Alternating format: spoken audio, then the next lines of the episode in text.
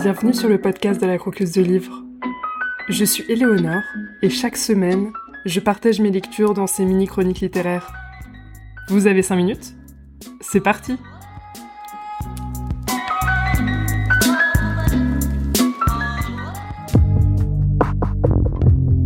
Tous les mardis, après l'arithmétique, Madame Graham envoyait Bess nettoyer les brosses au sous-sol. C'était considéré comme un honneur, et Beth était la meilleure élève de la classe bien qu'elle fût la plus jeune. Elle n'aimait pas le sous-sol. Ça sentait le moisi et elle avait peur de Monsieur Scheibel. Mais elle voulait en savoir plus sur ce jeu auquel il jouait seul sur sa petite table. Un jour, elle alla se mettre à côté de lui et attendit qu'il bouge une pièce. Celle qu'il touchait était celle qui avait une tête de cheval sur un petit piédestal. Au bout d'une seconde, il leva les yeux vers elle d'un air irrité. Qu'est-ce que tu veux, petite? dit-il. Normalement, elle fuyait tout contact humain, surtout avec les adultes, mais cette fois-ci elle ne recula pas. Comment s'appelle ce jeu demanda-t-elle. Il la fixa du regard. Tu devrais être en haut avec les autres. Elle soutint son regard. Quelque chose chez cet homme, et dans la régularité avec laquelle il jouait à son jeu mystérieux, l'aidait à ne pas renoncer à ce qu'elle voulait. Je n'ai pas envie d'être avec les autres, dit-elle. Je veux savoir à quel jeu vous jouez. Il la regarda plus attentivement, puis il haussa les épaules. Ça s'appelle les échecs.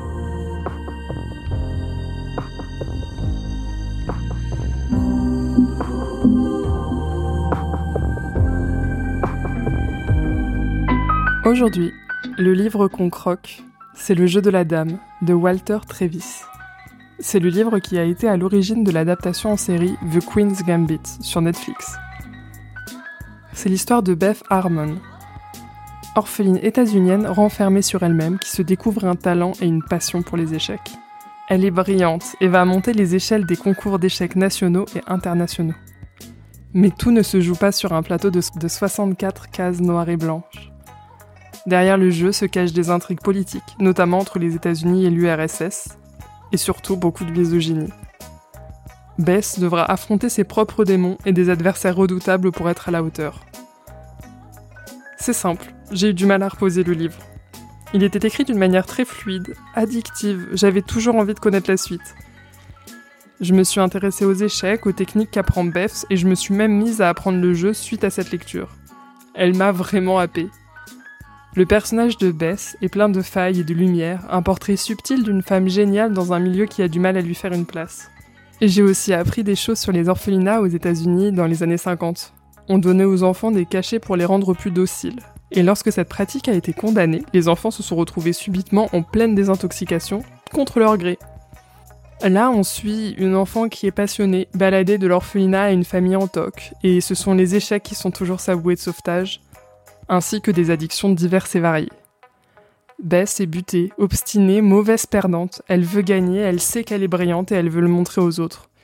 Et on s'attache beaucoup à cette femme qui semble parfois distante, parfois peu sensible et seule, parce qu'on la suit depuis ses 8 ans et ses premiers pas vers un jeu qui se révèle son talent. Je vous conseille ce roman si vous avez aimé la série, si vous cherchez une lecture facile et addictive et si vous n'avez pas peur de vous retrouver happé par les échecs. À vos risques et périls, je vous aurais prévenu. Vous avez lu ce livre? Vous avez peut-être vu la série? Est-ce que vous saviez qu'il y avait un livre qui était à la base de cette adaptation? Vous pouvez partager votre avis sur Instagram, at la croqueuse de livre podcast tout attaché, ou par mail, lacroqueuse de livre Les informations sont dans la description de l'épisode. Si vous aimez le podcast, n'hésitez pas à le partager autour de vous pour le faire découvrir ou à le noter sur votre application de podcast préférée.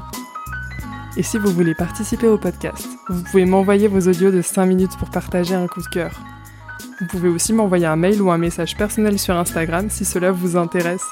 J'ai hâte de vous écouter. Je vous dis merci pour votre écoute et à très vite pour découvrir un nouveau livre à croquer ou à dévorer.